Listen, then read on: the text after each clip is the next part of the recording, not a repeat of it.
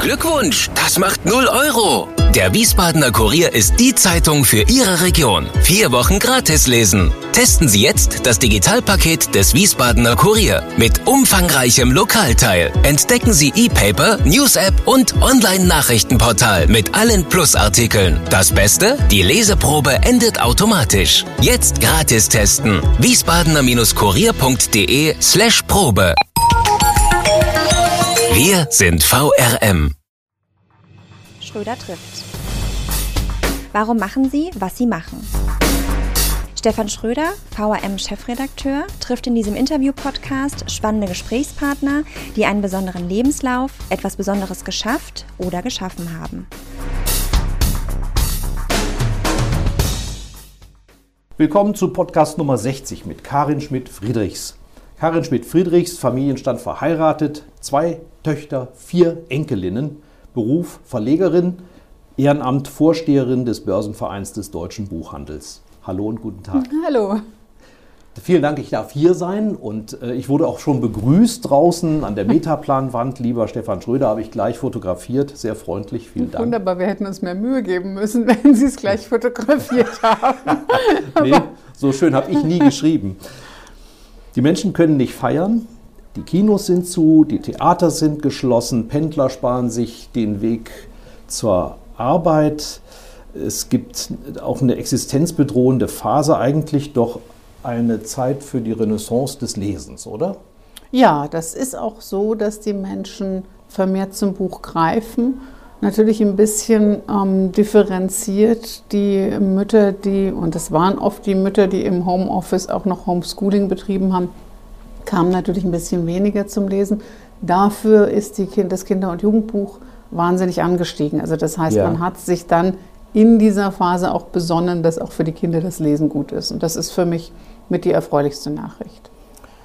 Die Pandemie sorgt für eine Renaissance des Lesens, kann man das so ausdrücken, oder ist das schon zu weit gegriffen? Ja, Renaissance klingt ein bisschen so, als wäre es vorher weg gewesen. Also wenn man das düstere Mittelalter nimmt und dann nimmt man die Renaissance in der Baugeschichte und Kunstgeschichte, damit würde ich es jetzt ungern vergleichen. Aber das, das, also das Lesen ist ja immer eine der beliebtesten Freizeitbeschäftigungen. Aber je mehr andere Freizeitbeschäftigungen wegfallen, desto mehr greifen Menschen zum Buch. Das, so können wir es stehen lassen. Leider müssen wir das von der aktuellen wirtschaftlichen Situation natürlich trennen. Also der stationäre Handel hat große Probleme, das muss man schon so sagen. Wie stark hat die Pandemie Ladenschließungen beschleunigt in Städten und auf dem Land? Wir haben zu 2020 noch kein solides Zahlenwerk. Das braucht halt einfach ein bisschen. Und diese Branche ist ja auch erstens kämpferisch, zweitens unglaublich identifiziert und drittens auch tatsächlich resilient. Also insofern ist im Moment, gibt es noch gar keine schlechten Nachrichten. Aber zwei Lockdowns in einem Jahr, der Handel hat sich, der stationäre Handel hat sich wahnsinnig tapfer geschlagen mit Fahrradtransport, Auslieferungen und ähnlichem. Also die haben wirklich durch geschlossene Ladentüren noch verkauft. Und sie, ihnen kam zugute, dass schon vorher fast jede Buchhandlung einen Online-Shop mhm. hatte. Das wussten die Menschen nur nicht. Und im ersten Lockdown, da habe ich die genauen Zahlen, haben immerhin eine Million Menschen zum ersten Mal im stationären Handel vor Ort bestellt. Toll. Und das, also die User Experience heißt das ja neudeutsch, als positiv bewertet. Das sind die guten Nachrichten, aber nichtsdestotrotz, das kann überhaupt nicht kompensieren, was an normalem Stöbergeschäft wegfällt. Und auch jetzt, wo die Buchhandlungen wieder offen sind, hängt es ja sehr davon ab, ob sie in den Fußgängerzonen auch die Läden wirklich mit Frequenz wieder bespielen. Also das bedingt sich ja wechselseitig. Ja, ich bin Optimistin, aber mache mir trotzdem Sorgen. Ich habe die Pressekonferenz, die war, glaube ich, im Juli mitbekommen. Kann man ja alles auch bei YouTube anschauen. Da waren Sie gebremst optimistisch mit dem Herrn Skipis zusammen mit Ihrem Geschäftsführer. Das war ja lange vor dem zweiten Lockdown. Da sprach man sogar noch von der Möglichkeit, dass es eine Buchmesse ja. gibt. Wie ist denn eigentlich dieses Weihnachtsgeschäft dann verlaufen? Ähnlich wie Sie es gerade geschildert haben, also mit der Kompensation über Online, denn das hat ja auch schon im Lockdown stattgefunden. Also es ist ja relativ spät im Weihnachtsgeschäft der Lockdown gekommen. Ähm, die Tage davor gab es tatsächlich den Hashtag Bücherhamstern und nicht mhm. nur den Hashtag, sondern auch das Phänomen. Also Klopapier und Bücher. Genau, also im zweiten Lockdown haben die Menschen ja gelernt gehabt, dass Klopapier nicht gehamstert werden muss. Aber Bücher hatte man kapiert, die helfen einem in dieser ja. Phase, wo man dann doch sehr auf sich selbst gestellt ist. Dann kamen ja gleichzeitig diese Einschränkungen der Weihnachtsbesuche, mhm. ähm, sodass völlig klar war, dass auch Weihnachten viel Zeit zum Lesen bietet und wenig Zeit zum Essen im Familienkreis oder zumindest wenig Familienkreis zum Essen. Und, ja. ähm,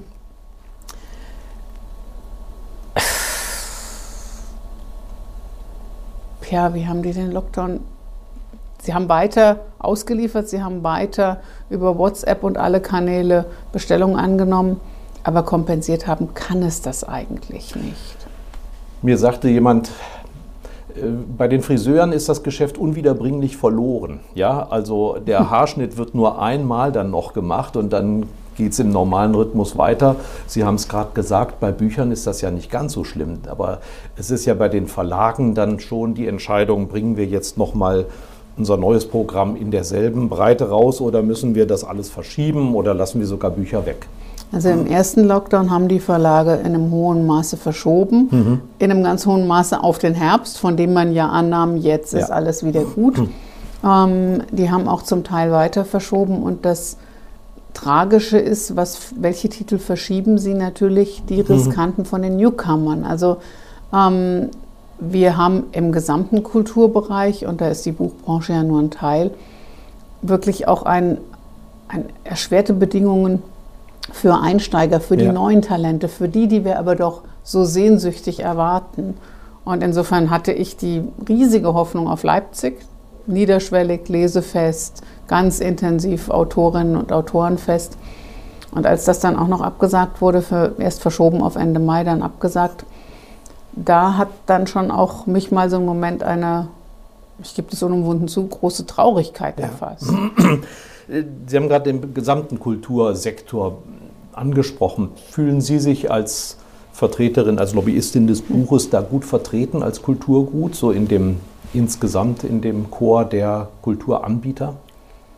Jetzt gegenüber der Politik ja. vertreten. Also ich habe schon das Gefühl, dass ähm, die Politik, namentlich möchte ich hier auch Frau Professor Grütters nennen, hm. ähm, ein offenes Ohr hat und nicht nur ein offenes Ohr, sondern auch die Spendierhosen an quasi.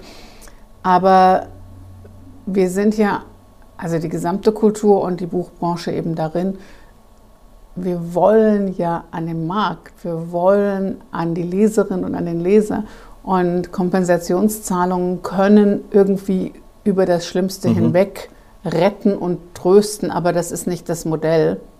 Insofern ist die, die größte Dankbarkeit eigentlich der Einschätzung, dass Buchhandlungen zu den Läden des täglichen Bedarfs gezählt werden. Fast gleichzeitig mit den Friseuren. Genau, genau. Ja. Also das eine aus dem Kopf und das andere in den Kopf. Mhm.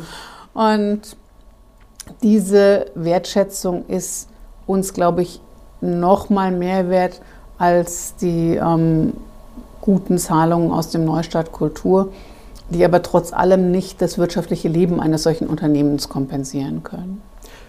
4500 Unternehmen vertreten Sie im Börsenverein des deutschen Buchhandels. Wenn man dann auch noch den Titel davor nimmt, dann ist ja praktisch eine Sendung, wo man nur Beiträge von anderthalb Minuten bringen darf, fast schon um. Vorsteherin des Börsenvereins des deutschen Buchhandels. Wir müssen jetzt mal einen Lexikonteil einschieben. Was ist das? Also ich beginne mal mit dem Börsenverein. Der Börsenverein des deutschen Buchhandels existiert seit 196 Jahren und das macht vielleicht auch klar, warum der Titel so ein bisschen altmodisch klingt. Das ist einfach der langen Zeit geschuldet. Und der hat sich gegründet oder wurde gegründet letztlich, um den Buchmarkt zu regeln. Und auf eine bestimmte Art tut er das bis heute.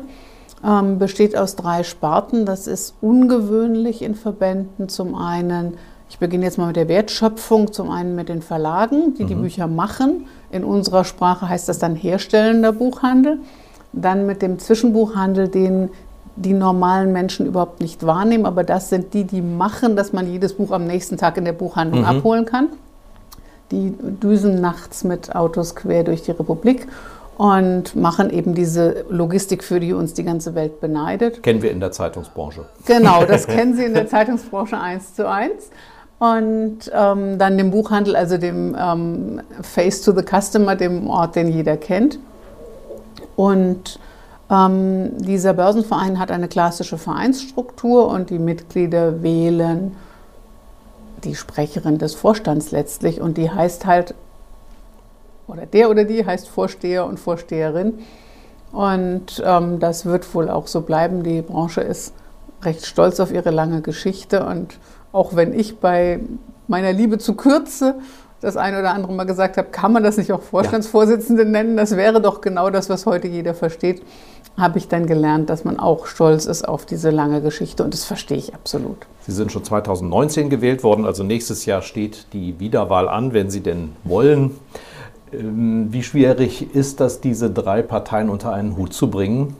Da sind ja nicht nur, und innerhalb der Verkäufer sind ja dann auch noch die großen Ketten und die kleinen Einzelhändler vertreten und das haben wir bei den Buchverlagen ja ähnlich. Eben, also es ist ähm, das klassische Dilemma einer Matrixorganisation, denn die Frage von groß und klein und einer vollkommen unterschiedlichen Weltsicht und Realität mhm. dieser ähm, Größenordnung kommt wirklich dazu. Das ist eine echte diplomatische Herausforderung. Der Vorstand ist klugerweise so besetzt, dass diese Sparten auch entsprechend im Vorstand vertreten ah ja. sind, mhm. sodass wir sind neun Mitglieder im Vorstand.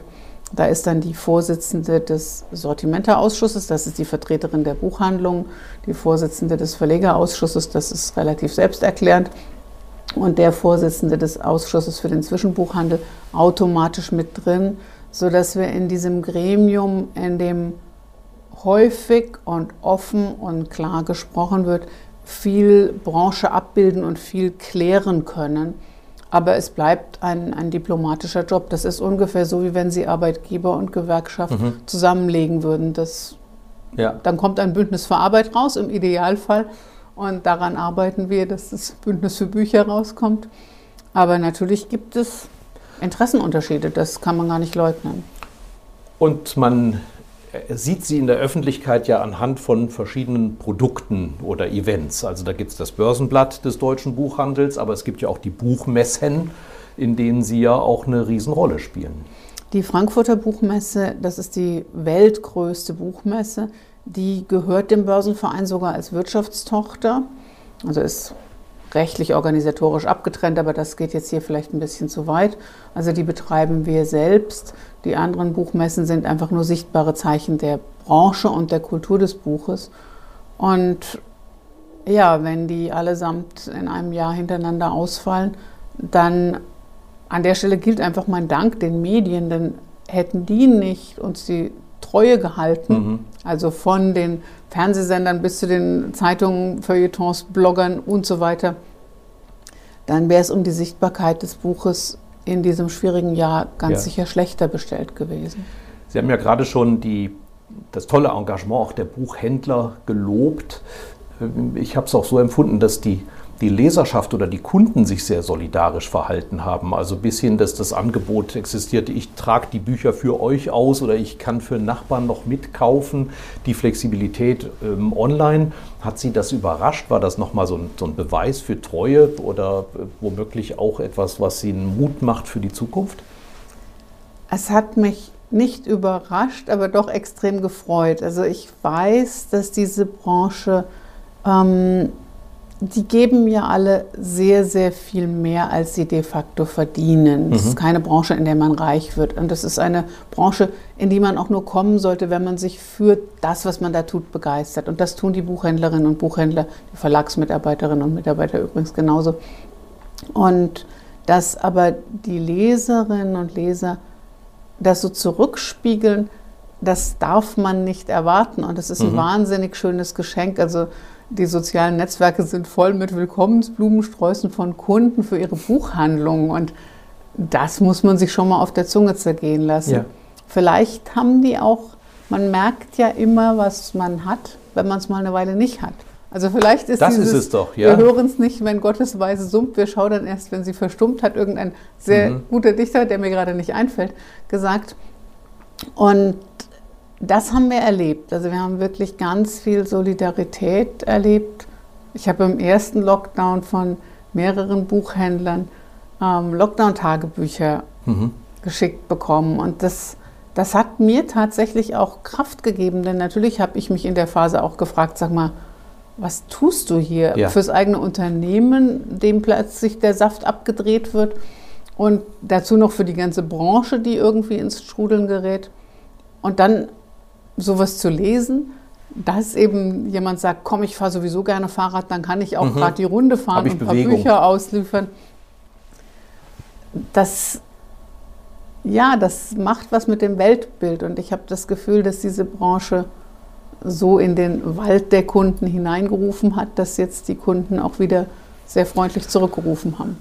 Wald ist ein schönes Bild, Blätterwald seit, würde ich mal sagen, knapp 20 Jahren läuft ja so ein weißer Elefant immer über die Buchmessen und durch die, durch die Medienwelt. Das ist das E-Paper oder das mhm. E-Book. Ja? Und äh, ich habe jetzt bei der Pressekonferenz gelernt, es sind weiterhin wieder nur 5% dessen, was man liest, auf diesen Trägern vorhanden. Bleibt das so? Ist das jetzt einfach so eine feste Einrichtung? Das ist zur Unterstützung, gerade auch für die Profis wie Sie, die mhm. dann also das, was sie lesen müssen, auf dem iPad oder auf dem Kindle-Reader haben oder dem. Wie ich lese es natürlich auf Tolino. Toli, der fiel mir gerade nicht ein, genau. Dankeschön. Ähm, oder, oder kommt da irgendwann nochmal, oder ist es eine Brückentechnologie und wir lesen irgendwann dann direkt auf dem, auf dem iPhone unsere Bücher? Also ich bin natürlich kein, ähm, kein Hellseher, keine Hellseherin. Ähm, ich habe das Gefühl, dass wir Menschen zumindest in einem Land, in dem es dieses wahnsinnig tolle und dichte Buchhandlungsnetz mhm. gibt, also ich kann die Bücher überhaupt vor Ort kaufen, das ist in Teilen von Amerika ein bisschen anders bestellt, ähm, dass wir wohl nach wahnsinnig viel Bildschirmzeit, und das hat ja nun im Lockdown nochmal zugenommen, weil wir ja. uns ja normalerweise nur über Zoom und Teams und sonst was sehen, irgendwann froh sind, auch wieder was auf einem anderen Träger zu lesen. Mhm. Ähm, ich wüsste gerne, ich würde ja wahnsinnig gerne dauernd Studien in Auftrag geben. Ich wüsste gerne, ob es anderen Menschen auch so geht. Ich lese nun tatsächlich auf dem Reader und ähm, auf Papier, lieber auf Papier.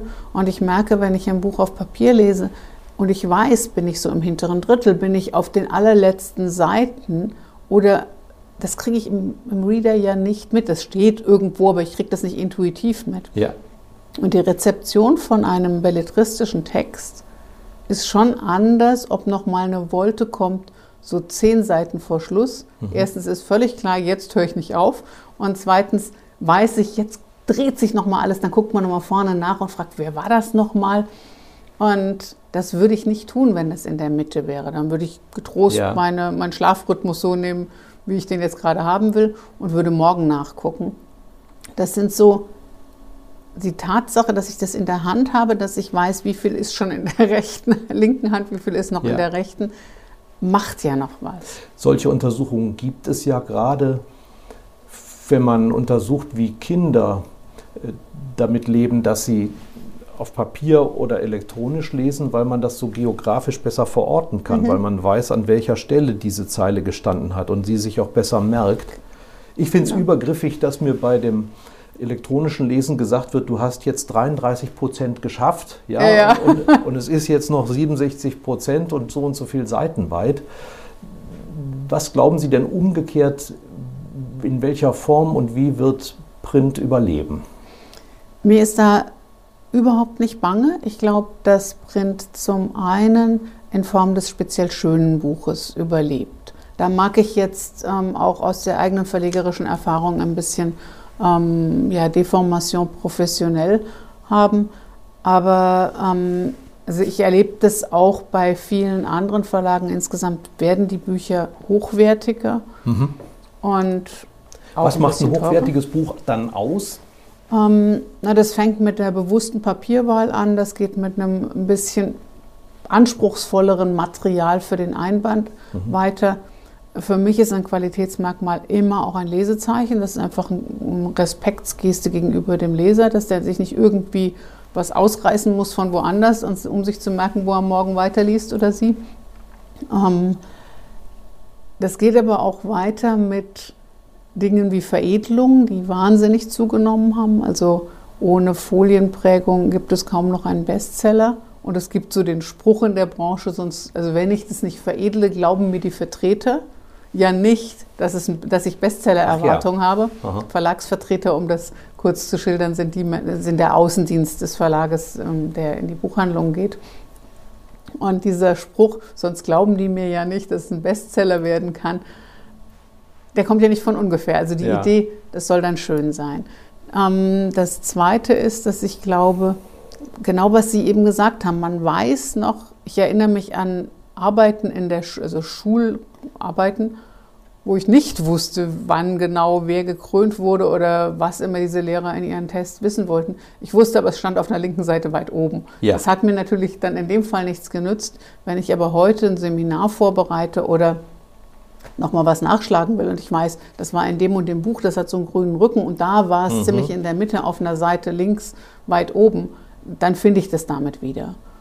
Ja, man spricht ja auch von dem Google-Phänomen, dass die Menschen sich selber nichts mehr merken, sondern sich auf Google verlassen und ja. sagen, das kann ich ja dann jederzeit nachschlagen. Ja. Eben. Also grundsätzlich ist es ja auch gut, was auszulagern. Ob man dann trotzdem noch ein Bild ja. der Welt sich im Kopf abbilden sollte, bin ich immer dafür, nicht nur Google zu überlassen. Ja, ja, man sollte gucken, wo, wo das Gedächtnis gelagert ist ne? und wer es einem liefert. Eben, genau. Sonst, äh, sonst sind wir bei Orwell. Eben. Viele Menschen sind mittlerweile alleinlebend. Das nähert sich fast schon den 50 Prozent. Glauben Sie, dass ein Buch einen Freund oder Verwandte ersetzen kann? Ersetzen ganz sicher nicht, aber ähm, dass die Identifikation mit Charakteren aus Büchern, glaube ich, schult Empathie. Mhm.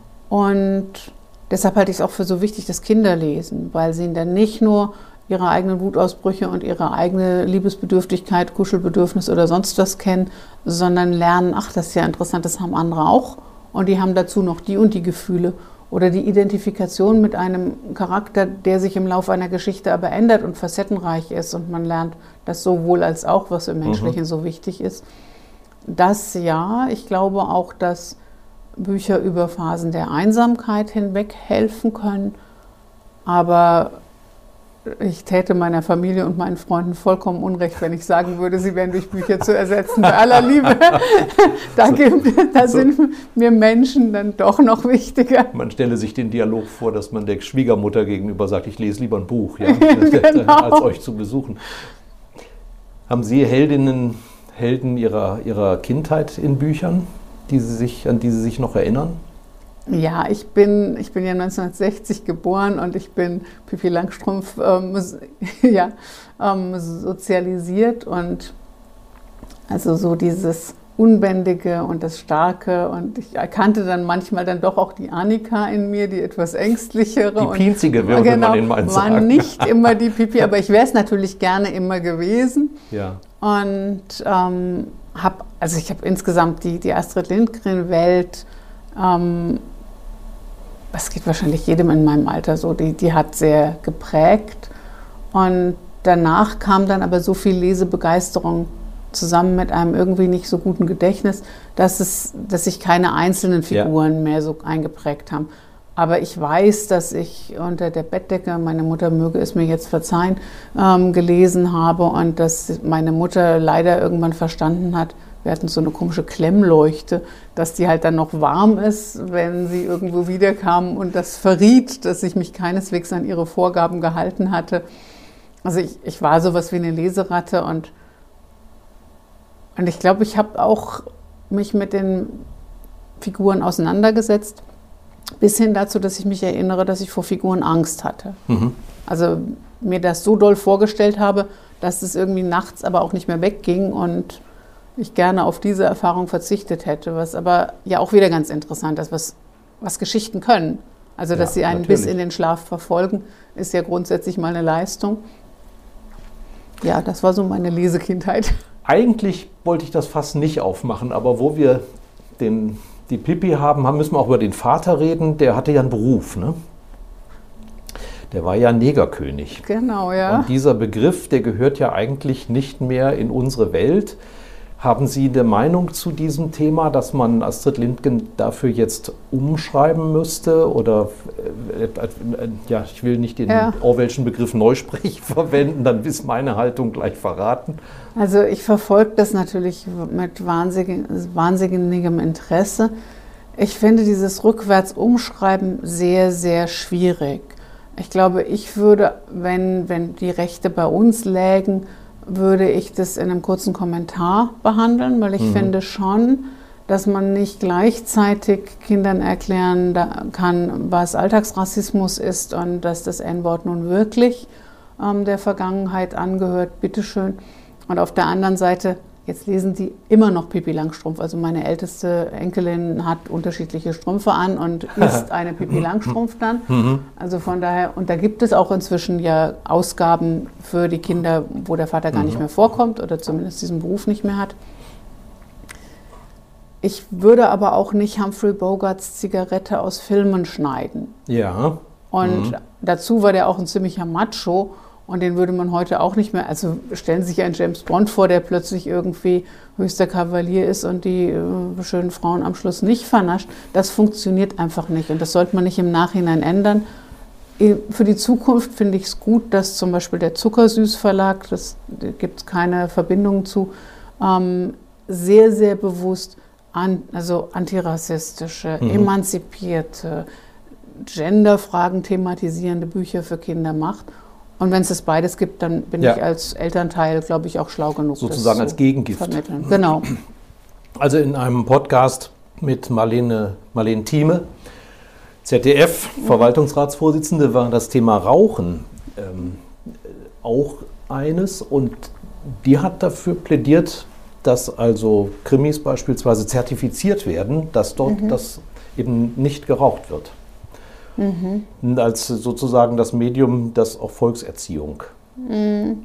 ist, ist fürs öffentlich-rechtliche Fernsehen ein guter Gedanke, wenn ich auf der einen Seite ein Tabakwerbeverbot habe mhm. und dann die Helden rauchen, ist es ja. Ja, dürfen nur noch die Verbrecher rauchen. Genau, die Verbrecher. Ja. Die dürfen dann rauchen und dann sterben die bitte auch. Dann, dann sterben die nicht an genau, Kugeln. Genau. ähm, ich ich habe mich jetzt in die Rolle des ZDFs ehrlich gesagt noch nicht versetzt sondern mehr in die von Verlagen, wie Sie eben mitbekommen mhm. haben. Ähm, ich glaube, ich würde heute einfach andere Sendungen machen und ich weiß nicht, ob Ihnen das auch so geht, wenn ich jetzt irgendwelche Serien mal gucke, wenn überhaupt nichts anderes mehr geht und dann ein bisschen zurückgehe und dann umarmen die sich und sitzen da so nah beieinander. Ja, was und, machen die denn? Und man ist ja inzwischen völlig irritiert, ja. wenn Menschen keine Masken tragen, nah beieinander sitzen. Viele Menschen nah beieinander. Was macht ihr da? Mhm. Das zeigt so, wie schnell wir etwas, was in der Vergangenheit völlig normal war, als seltsam empfinden. Und das jetzt ja, das rückwärts so. aber zu korrigieren, ich, stellen Sie sich vor, alle Serien, die man gerne jetzt mal schaut, so wenn nichts anderes mehr geht, würden plötzlich Social Distancing machen. Das ja. ist absurd. Oder wenn Sie der Kommissar gucken mit Erik Ode, da wird Weinbrand getrunken, also von wegen, ich bin Polizist, ich bin im Dienst, äh, und da wird geraucht, also Sie können die Leute kaum noch erkennen in Schwaden. Und dann ist das ist ungewöhnlich. Genau. Tatsächlich. Und ich glaube, das ist aber es ist ja auch wichtig, so die Zeitschichten zu mhm. verstehen und zu verstehen, dass in, in Mad Men eben einfach ein anderes Frauenbild, der hat ja auch dauernd seinen Whisky, irgendwie egal um welche Uhrzeit ja. in der Hand und trinkt ihn auch. Den braucht für die Kreativität ist das nötig. Genau, aber ich weiß, als ähm, mein Mann die Druckerei seines Vaters übernahm, da gab es noch ein Fach, in dem noch Cognac stand. Ja. Also der wurde wahrscheinlich, der stand da wahrscheinlich schon ziemlich lange, aber das gab es eine Zeit, wo man um fünf Menschen nicht einen Kaffee angeboten hat, sondern einen Cognac. Ja. In der Kantine der VRM gab es einen Bierautomaten. Mhm. Ja, und in der Druckerei ohnehin. Da gab es genau. zwar auch ein Fass mit Faulbrunnenwasser in Wiesbaden beim Kurier. Das war das, die einzige kalte Quelle in der Stadt. Ah, ja. Es gab ja 7, 26 heiße und mhm. eine kalte, aber dieses Fass wurde nicht so stark genutzt. Nee, ich glaube auch der Bierautomat war wahrscheinlich. War beliebter. Wir kommen zu der beliebten Rubrik ähm, auf ein Wort, in der Sie bitte die Fragen immer nur ganz kurz beantworten mögen. Sind Sie bereit? Ja. Vor was haben Sie am meisten Angst? Davor, geliebte Menschen zu verlieren. Was ist Ihnen eine Sünde wert? Eiscreme. Jeder Mensch ist eitel. Woran erkennt man das bei Ihnen? Dass ich morgens im Bad länger brauche als mein Mann. Welcher Mensch ist Ihr Vorbild? Da habe ich viele, ähm, die Ärzte ohne Grenzen als Institution. Mhm. Gäbe es einen anderen Beruf, den Sie gerne ergriffen hätten? Ich wäre gerne Fotografin geworden, war aber nicht talentiert genug oder halte mich nicht für talentiert genug. Das ist ja auch eine weise Entscheidung, wenn man sich, wenn man sowas macht. Viele Leute haben da falsch entschieden, habe ich den Eindruck. Ja, kann sein. Ihr größter Wunsch fürs Alter? Ich würde gerne geistig fit bleiben und interessiert. Mhm. Da wiederum habe ich von einem Altersforscher gehört, dass man das eigentlich nur erreicht, wenn man ein Instrument spielt oder tanzt. Sudoku und Fremdsprachen würde nicht viel helfen. Okay, das finde ich gut. Also die Gitarre ist noch da aus der Jugend. Ah, ja. Vielleicht sollte ich die dann mal wieder stimmen. Genau. Mhm. Ich sage Ihnen jetzt fünf Zitate über das Lesen und Sie sagen mir bitte, welches Ihnen am meisten zusagt. Lesen ist Denken mit fremdem Gehirn. Bücher sind nur dickere Briefe an Freunde. Lesen stärkt die Seele. Bücher sind fliegende Teppiche ins Reich der Fantasie. Ein Buch ist für mich eine Art Schaufel, mit der ich mich umgrabe. Lesen ist ähm, Denken mit einem fremden Gehirn. Davor habe ich mich gefürchtet, weil ich weiß nicht, wie man den ausspricht. Jorge Luis Borges. Borges, ja. Okay, der war das. Mhm.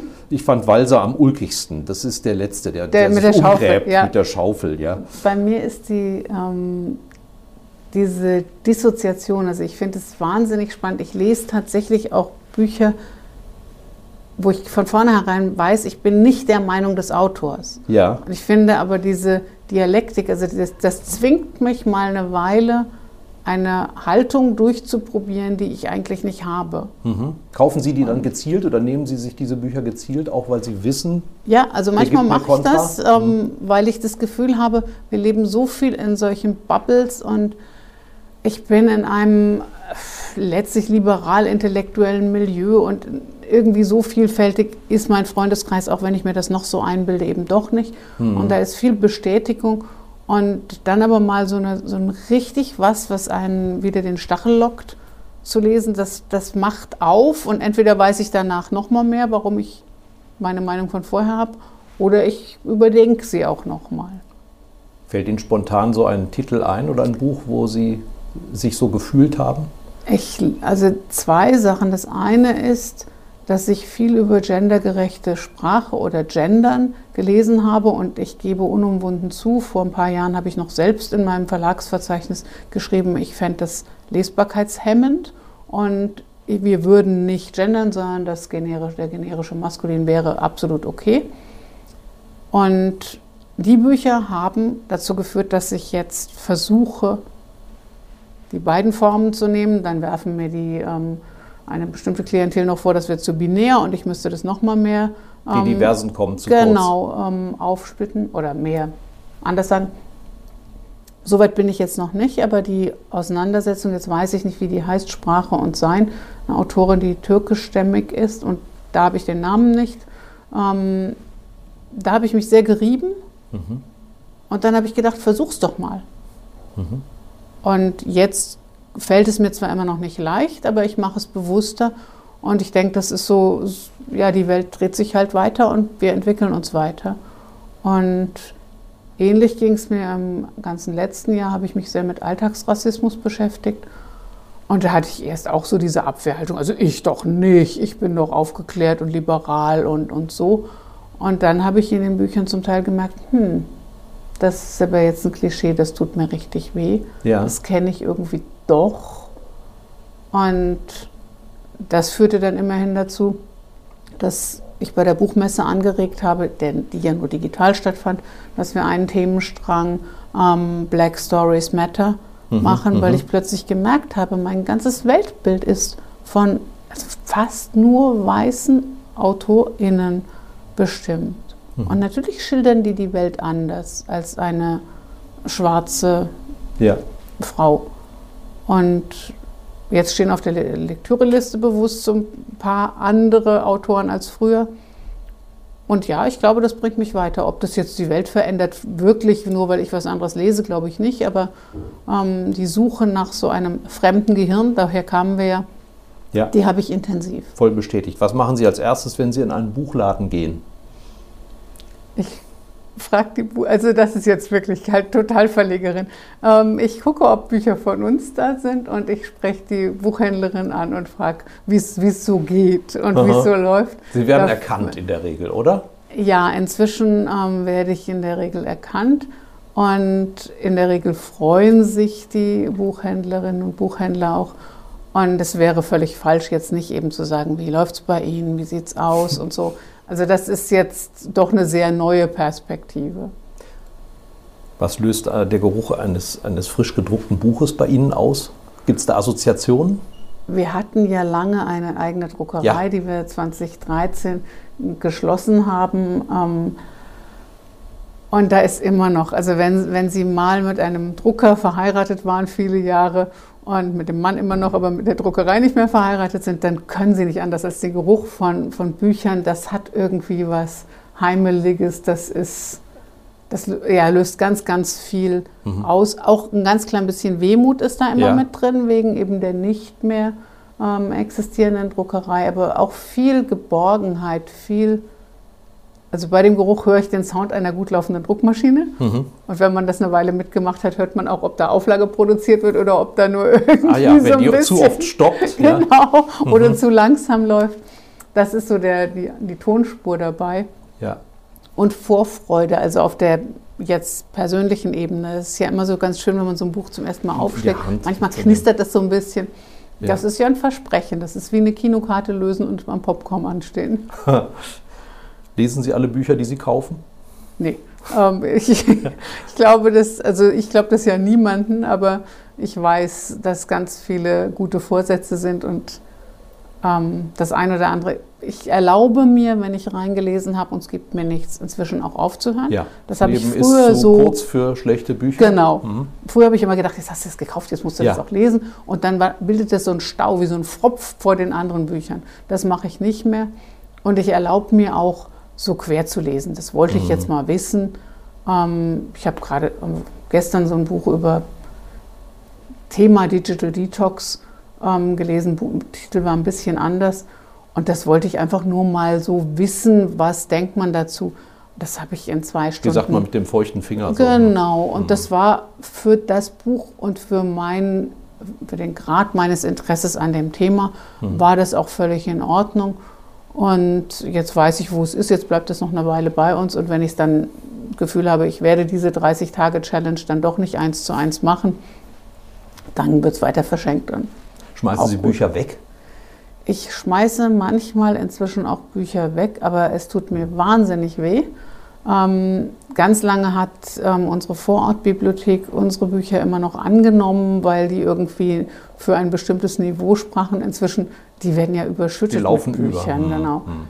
Ich habe mir aber, um nicht in die Verlegenheit zu kommen, jetzt in den letzten Jahren angewöhnt, wenn ich ein Buch begeistert gelesen habe, dass ich im Zuschlagen denke, wem würde das gefallen und das so ganz frisch. Also das sind ja. dann Hardcover-Neuerscheinungen wertig und nicht angestaubt, abgekrabbelt und so.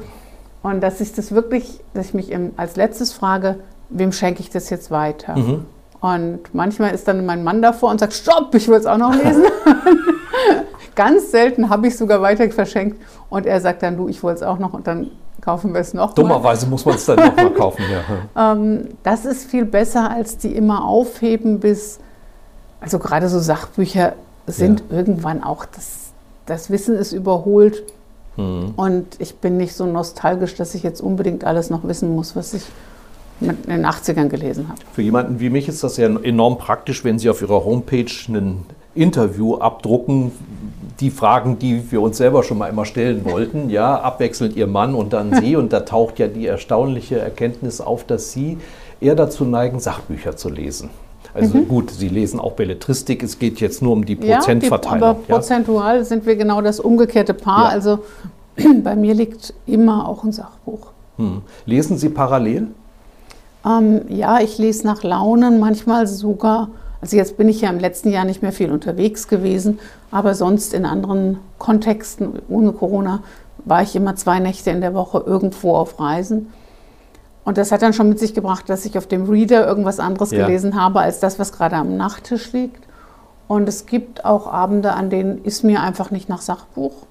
Und dann greife ich zu dem belletristischen Titel, der da liegt. Aber so im Urlaub oder ein Wochenende, so diese lange, langen Lesezeiten sind bei mir oft Sachbücher. Können Sie auch Improved Reading, also diese, diese Schnelllesetechnik? Nicht, nicht als Technik, also das habe ich mal überlegt, ähm, weil wir natürlich auch viel lektorieren, sprich Mhm. an Büchern feilen, ob ich mir das nicht mal irgendwie beibringen lasse. Ähm, ich glaube, ich bin so weit Leseprofi, dass ich wahrscheinlich relativ schneller Sowieso lese. schon. Hm. Aber ich bin überhaupt nicht da, ähm, der wirkliche Diagonalleser. Gibt es jemanden, dessen Vorschlägen, Ratschlägen Sie unbedingt folgen, wenn der sagt, das Buch solltest du lesen? Ich hatte mal einen Buchhändler, das ist aber lange her, der mich so gut kannte, dass ich einfach nur gesagt habe, so, was lese ich denn als nächstes? Das ist ja eine Frage Das ist von... wie im Restaurant, ne? der, der Genau, italienische der- Kellner, der aber da der eine Wei- Pasta. Genau, Also- der Wein ist, der schmeckt Ihnen. Aha, Genau. ja. Mhm. Oder, oder eben, ja, genau. Ähm, das ist jetzt durch das viele Unterwegssein nicht mehr ganz so. Ähm, es gibt einen Buchhändler in Regensburg, mit dem mein Mann so ein Verhältnis aufgebaut hat. Und ich habe einen Buchhändler, der auch viele ähm, CDs verkauft. Bei dem weiß ich, dass er den Jazzgeschmack meines Mannes kennt. Also da schreibe Ah, ich, ja. ähm, ich hätte gern für Summe X eine Auswahl für meinen Mann. Und das ist, das sitzt. Ähm, ich glaube, ich bin selbst auch ein bisschen zu plural geworden in meinem Lesen. Mhm, Sie bräuchten mehrere Empfehler. Ja, es gibt aber, also Jo Ländle von Hansa, wenn der mir ein Buch schickt, dann weiß der, dass es mir gefällt und ich weiß, dass es mir Ja. gefällt. Und Der macht bei- das nicht zu Werbezwecken, sondern Nee, der, weil der macht weiß. das, weil, also, weil wir uns einmal über ein Buch, wo ich ihn um ein Vorab-Exemplar angefleht habe, weil ich so neugierig war. Und da haben wir uns lange drüber unterhalten. Und der hat jetzt so ein bisschen das Gespür, das passiert sehr, sehr selten, also keine Angst vor Bestechung. Und es gibt eine Frau bei, bei Dumont, da ist es auch so, dass ich gar nicht weiß. Wir haben uns eigentlich nur einmal gesehen, haben uns dann lange über das Phänomen der Dankbarkeit unterhalten. Und die hat so ein Gespür für so die ganz leisen Töne in mir. Mhm, Und wenn die was schickt oder empfiehlt, ist es das auch. Ich bin umgekehrt mal Zeuge einer sehr ulkigen Szene geworden bei Hugendubel in Frankfurt. Michel Friedmann, er, er beschreitet ja eine Buchhandlung, Ja. er betritt sie nicht. Und er hatte schon den Arm voll Bücher für den Urlaub und sein Bodyguard im Hintergrund, der wurde schon ein bisschen hibbelig. Und dann fing Friedmann an, dem Buchhändler Bücher zu empfehlen. Also genau umgekehrt. Ich, das sollten Sie gelesen haben. Und der aus Höflichkeit hat natürlich nicht. Nicht Nein gesagt. Nein. Ja, wir kommen jetzt zu der Herstellerin, zu der Verlegerin Mhm. von Büchern. Hermann Schmidt Verlag, ich glaube, über 25 Jahre gibt es ihn Ja. jetzt in Mainz. Deshalb sitzen wir ja auch hier. Und Sie sind aber ganz bewusst in, in einer Nische tätig, die genau das erfüllt, was Sie vorhin gesagt haben. Es geht immer schon in Richtung hochwertig, was Sie auch beschrieben haben, vom Papier über. Und eben haben Sie ausgespart beim Hochwertig die Menschen, die Ihnen die Stoffe liefern. Da achten Sie ja auch genau darauf, wer oder was das ist. Und das Individuelle an Ihren Büchern ist ja, dass sie sehr stark auch durch die Macher oder durch die Lieferanten oder durch die Mitmacher geprägt sind.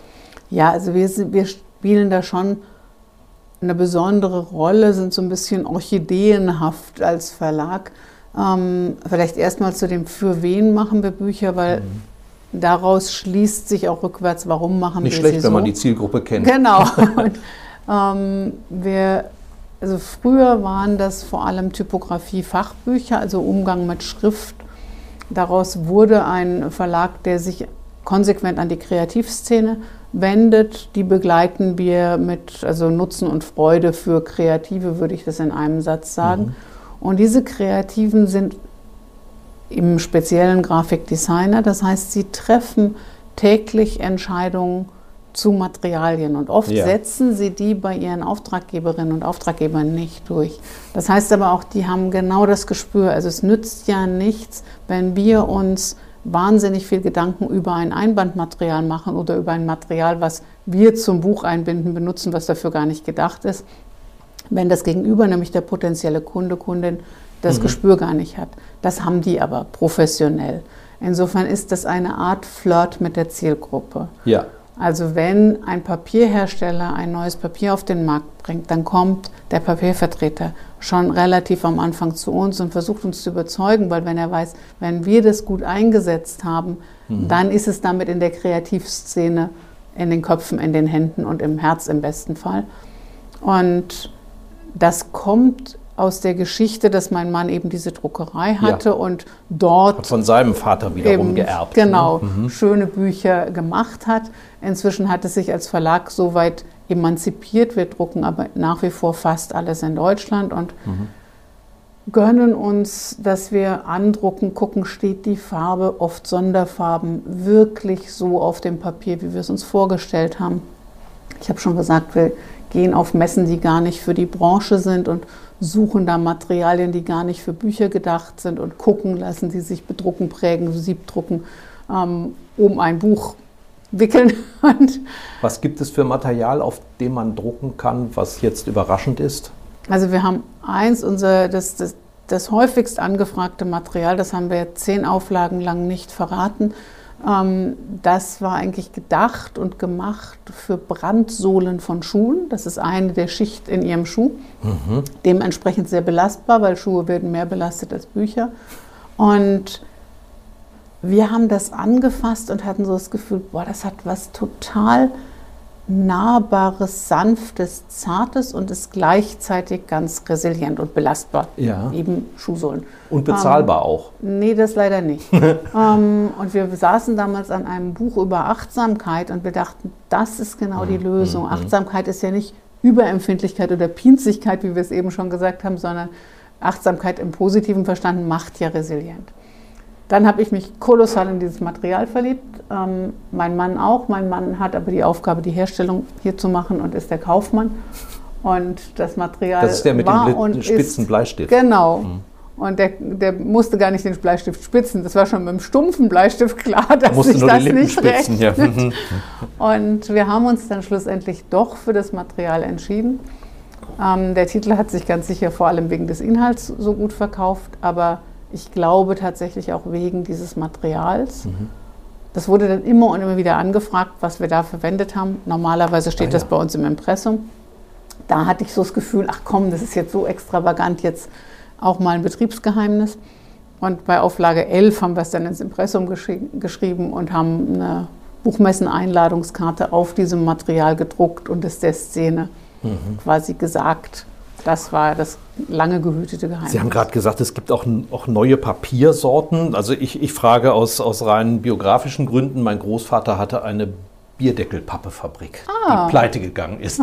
Aber das Größte war natürlich, diese Bierdeckel äh, zu sammeln.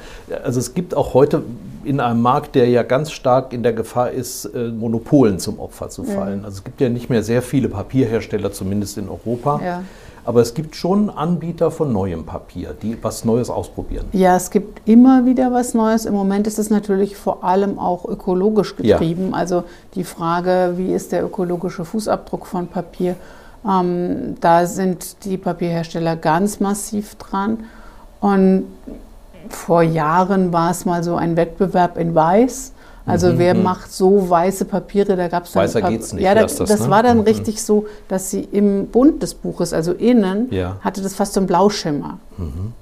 Geschmackssache. Wir Ja. haben das einmal verdruckt für ein Projekt, wo wir fanden, es passt. Ist in der Regel dann viel Chlor dabei. Ne? Ja, ich fand's, ich, das müß, müsste ich jetzt, da ist mein Mann der Experte.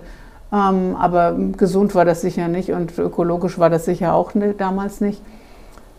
Das hat sich dann bei uns nicht so bewährt. Wir nehmen im Moment sehr gerne Naturpapiere, die ein ganz klein bisschen volumig sind. Ich finde es immer ganz schön zu überlegen, wie blättert sich das Buch denn um. Ja. Und also Sie haben das in der Hand und dann kommt die Frage, wie groß ist der Weg, den Sie zurücklegen, je nach Buchformat.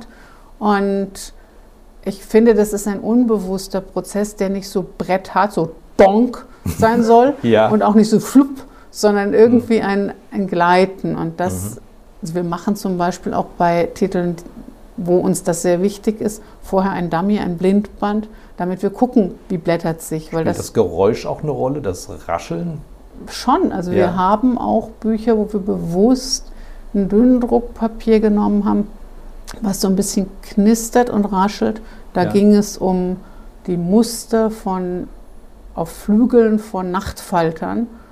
Und da haben wir so gesagt, das muss dünn sein und zart und Ja. ähm, Die Haptik muss so wie man sich vorstellt, wie so Ja, ein. Nachtfalterflügel, den hat man ja nie angefasst, sich anfühlen würde. Also wir versuchen da zum Thema passend, ja, tatsächlich auch das Geräusch zu inszenieren, Mhm. wenn sich das anbietet. Das ist jetzt nicht bei jedem Titel gleich wichtig, aber ähm, wenn wir das Gefühl haben, das soll so das Erlebnis des Blätterns sein, dann versuchen wir auch das zu gestalten. So ist übrigens der Titel unserer Kinderzeitung entstanden, Kruschel. Ach, Das wegen, ja. Kruscheln, ja, also das Klar, Rascheln logisch, mit das Papier, Rascheln, ja. Mhm. das Kruschelmonster hat daher seinen Namen. Sie haben dieses Geschäftsmodell entwickelt zu einer Zeit, da man nun wirklich sagen konnte, da war digital noch nicht mal, oder sagen wir mal, die Online-Welt noch nicht mal Neuland, sondern das war ein weißer Fleck auf der Landkarte. Jetzt bewährt sich das ja zu 100 Prozent. Waren Sie so visionär oder hatte das eher den Grund, dass Ihr Mann aus der Druckerbranche stammte und per se schon sehr viel Wert auf die Qualität gelegt hat? Das war überhaupt nicht visionär. Das war, das war in der DNA. Es war blauäugig. Genau. Also es war äh, insgesamt war die Gründung dieses Verlages ganz sicher blauäugig. Ähm, wir haben aber, man kann, es kann ja beides wahr sein. Also wir haben dann als so der Abgesang, dieses ganze End of Print, ähm, Ja. da waberte durch die Gänge der Frankfurter Buchmesse ja so ein Untergangsszenario. Und da habe ich tatsächlich gesagt, Bertram, das wird unsere Stunde. Also jetzt um Gottes Willen nicht nachlassen. Und dann haben wir angefangen, nochmal bewusster mit Materialien zu spielen, haben übrigens auch, weil wir kapierten, dass Informationen kostenlos sind, Ja. noch mal intensiver Zeit ins Lektorat gesteckt, also in das Veredeln von Informationen, weil wir gesagt haben, das muss sich absetzen. Also das eine ist das schnelle mal eben unverbindliche und das andere ist verbindlich. Dann müssen aber auch wir höchste Verbindlichkeit zeigen. ja. Und interessanterweise, seit wir noch mal intensiver lektorieren und noch mal intensiver über Ausstattung sprechen, gehen die Bücher regelmäßiger und konsequenter in die zweite, dritte, vierte, fünfte Auflage. Und die Lizenzpartner, sprich die ausländischen Verlage, die die Rechte kaufen und die, deren Buchmärkte normalerweise viel preisgetriebener sind, fangen an, sich zum Teil auch in der Ausstattung an uns zu Ah ja. orientieren. In meiner rheinischen Heimat sagt man, was nix kostet, ist nix. Ja, genau. Also ich glaube, dass Menschen das unbewusst auch spüren. In der Zeitungsbranche ist das oft so, wenn äh, Blätter einen Designpreis bekommen haben, sind sie bald pleite. Sie haben ganz viele tolle Auszeichnungen bekommen für das schönste, für das werthaltigste, für das tollste Buch des Jahres. Hilft Ihnen das auch im Geschäft? Ähm, das hat eine Weile geholfen, sehr sogar. Ähm, dann ist das Wettbewerbswesen, ähm, Sie hatten am Anfang die Frage nach der Eitelkeit. Die sind dann ein bisschen an Eitelkeit und ähm, an Monetarisierung ihres Geschäftsmodells gestrauchelt. Es war dann so, dass sie an einem Wettbewerb teilnahmen und wenn sie gewonnen haben, mussten sie zur Strafe auch noch die Veröffentlichungsgebühr bezahlen. Also seitdem gibt es so einen gewissen Warnhinweis für unsere Kreativen. Überlegt euch das gut, wenn ihr gewinnt, Mhm, müsst ihr irgendwie 3000 Euro dafür zahlen, dass es veröffentlicht wird. Ja. Ähm, das zahlt sich wahrscheinlich aus, wenn sie Wasserhähne machen in großen Stückzahlen, aber Bücher sind dann eben doch in kleinen Stückzahlen. Und seitdem machen wir bei sehr viel weniger Wettbewerben nur noch mit. Ähm, ich werde aber nach wie vor, wir gewinnen da auch immer noch mal, aber wir sind uns eben des Risikos bewusst und machen auch mehr die fairen mit Wettbewerben mit als die Gelddruckmaschinenwettbewerbe. Ich werde im Handel begrüßt mit was gibt's Schönes Neues. Und Ah, das finde ich, ähm, also wenn eine Das Marke das Etikett. geschafft hat, dann, soll, dann verpflichtet das. Ja. Aber dann kann man auch ein bisschen stolz sein. Sie selbst sind ja ähm, unglaublich anpassungsfähig, neugierig, also Architektur, Sie haben gerade gesagt, Fotografie haben Sie versucht, ähm, sich mit Typografie beschäftigt, aber auch Unternehmensführung, Managementkurse, Drucktechnik. Woher kommt diese Neugierde, aber auch diese Fähigkeit, offenbar ohne Angst, sich immer wieder in Neues reinzuschaffen? Ich weiß es nicht genau, aber es, es scheint mir fast so, als wäre mir das angeboren. Im Studium hat mir ein Kommilitone irgendwann gesagt, das Tolle wäre, egal welche, mit welcher Idee man auf mich zukäme, ich würde immer ui toll sagen. ähm, dann hatte ich das eine Weile so als Spitznamen. Als Spitznamen fand ich das nur mittelmäßig gut, aber tatsächlich reizt, das verbindet übrigens meinen Mann und mich auch sehr. Das Neue reizt uns. Und es ist nicht so, dass ich jetzt die Angst gar nicht kennen würde. Wir haben eben, habe ich schon zugegeben, ein bisschen Annika ist auch in mir. Mhm. Ähm, aber es überwiegt eigentlich immer diese Freude am Neuen. Und inzwischen habe ich auch oft genug was Neues angefangen, als dass ich mir zutraue, das irgendwie zu schaffen. Also Natürlich habe ich in den ersten, ich weiß noch, das erste Mal, wo ich mit auf der Buchmesse war und wir überlegten, wird daraus eine Darstellung der Druckerei oder wird daraus ein Verlag? Das war 92 so dieser mhm. Tipping Point, nennt man das heute vielleicht. Da habe ich auch Momente wirklich im hinteren Kämmerchen gestanden und mit den Tränen gerungen, weil ich etliche Fragen nicht beantworten konnte und weil ich mir so klein und dumm vorkam. Das ist halt das Risiko, wenn man was Neues anfängt. Man ist dann wieder klein und dumm. Auf der anderen Seite denke ich mir dann immer, der erste Tag im Gymnasium war genauso. Und das Abitur hat aber sich trotzdem gelohnt. Und der erste Tag in der Uni ist ja wieder so, dass man denkt, boah, was können die älteren Semester. Schulsprecherin waren Sie natürlich war, auch. War ne? ich auch, war aber auch der erste Tag ja. so, dass ich dachte, oh je, was hast du dir da angelacht? Haben Sie auch irgendwas mal wieder aufgegeben? Äh, ich glaube, das Kochen war nicht so Ihres.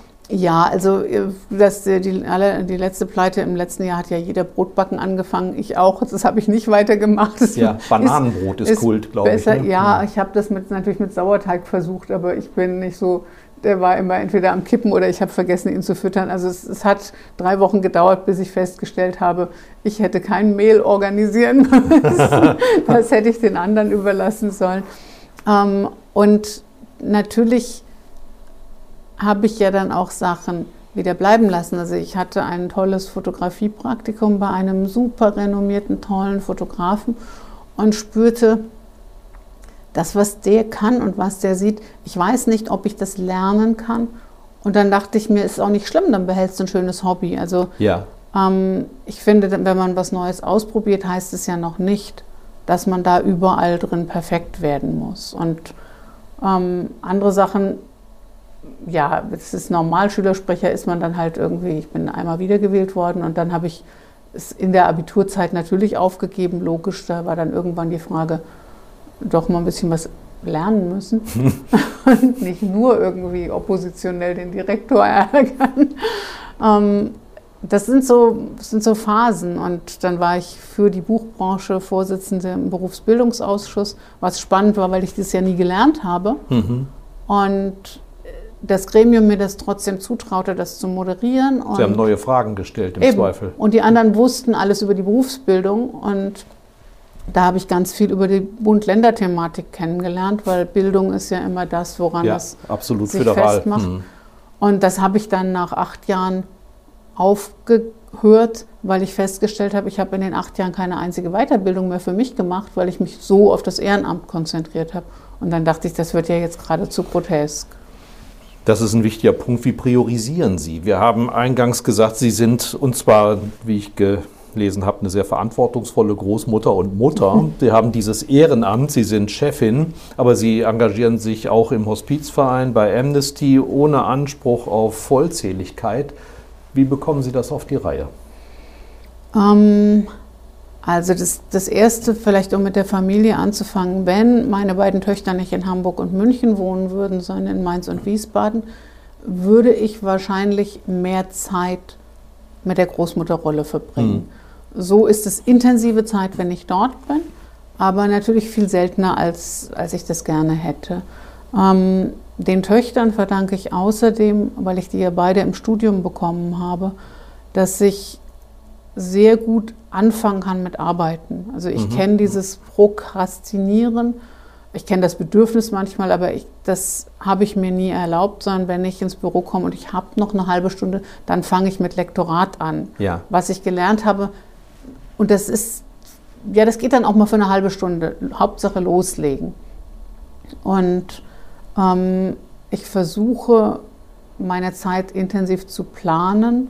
Das geht inzwischen so weit, die Autoren lachen darüber zum Teil, dass ich wirklich im Outlook stehen habe, heute kommt ähm, ein Manuskript Schluss, zum Schlusslektorat und da sind dann Blöcke gesperrt, weil mhm. anders ist es nicht mehr machbar. Ähm, und dann, ja, lernen, Nein zu sagen, ist, glaube ich, auch ganz wichtig. Und sowohl bei der Hospizgesellschaft, da habe ich diesen ersten Kurs gemacht, ähm, weil ich die Arbeit von der Hospizgesellschaft wahnsinnig wichtig finde. Den zweiten dann wirklich zur Sterbebegleiterin habe ich nicht gemacht, weil da müsste ich mich committen, wirklich Zeit ja. zu haben. Man kann nicht sagen, können Sie bitte am Montag, den 15. mich brauchen, sondern das, mhm. da muss man dann wirklich da sein. Da bin ich jetzt so einfach unterstützendes, zahlendes Mitglied und bei Amnesty ist es genauso. Das finde ich ja. einfach wahnsinnig wichtig, was sie tun. Aber bei Amnesty war ich noch nie auf einer Mitgliederversammlung. Das kommt vielleicht später. Mhm. Ähm, und in der Phase, wo ich dann nicht mehr in der Bildungspolitik in der Branche tätig war, habe ich mich auch rausgehalten. Also dann, mhm. dann heißt es auch sich verabschieden und einer Nachfolgerin oder einem Nachfolger das Terrain überlassen. Bei der Stiftung Buchkunst war es genauso. Ich gehe zu den Preisverleihungen, aber ich will auch gar nicht mehr weit vorne sitzen, sondern das macht jetzt jemand anders und der macht das anders und gut und jetzt muss ich da nicht rumspringen. Also loslassen. dieses Loslassen und Nein sagen und dazwischen mal joggen gehen, damit nicht nur der Kopf was zu tun hat, sondern auch die Gesundheit dabei bleibt. Es wäre ein schönes Schlusswort, aber ich muss einfach noch mal fragen, wie wird die Frankfurter Buchmesse nach Ihrer heutigen Einschätzung aussehen? Im Oktober wäre sie, ja. ist sie? Also, ähm, das Team von Messechef Jürgen Boos stellt sich so auf, dass es in der Lage sein wird, die Frankfurter Buchmesse physisch und mit digitalen Bestandteilen durchzuführen. Das Hybrid, ja. Genau, wobei die Branche vor allem auf die physische Messe hofft. Ja, ich auch. Ich gucke mir jeden Tag die Corona-Zahlen an und damit bin ich sicher nicht alleine. Und ich gucke mir jeden Tag an, ob das Impfen in die Pötte kommt und damit bin ich sicher auch nicht alleine. Ich bin aber eine derjenigen, die das hm. immer mit Hinblick auf zweite Hälfte Oktober, Gott sei Dank sind wir nicht in der ersten Hälfte ja. Oktober, soweit denke ich schon. Ähm, alles andere steht in den Sternen und macht, ja, macht soweit Sorge, aber andererseits, es nützt ja auch nicht, sich darum jetzt Sorgen zu machen. Das Team steht da, wir bereiten alles so vor und der Rest ist Hoffnung. Ja. Damit enden wir Hoffnung. Vielen Dank. Das war die heutige Ausgabe von Schröder trifft, unserem Interview-Podcast mit Stefan Schröder, VRM-Chefredakteur. Ihr wollt noch mehr spannende Geschichten, Reportagen und News aus eurer Region? Dann probiert doch einfach mal unser Plus-Angebot aus. Einfach reinklicken unter vrm-abo.de slash podcast. Ein Angebot der VRM.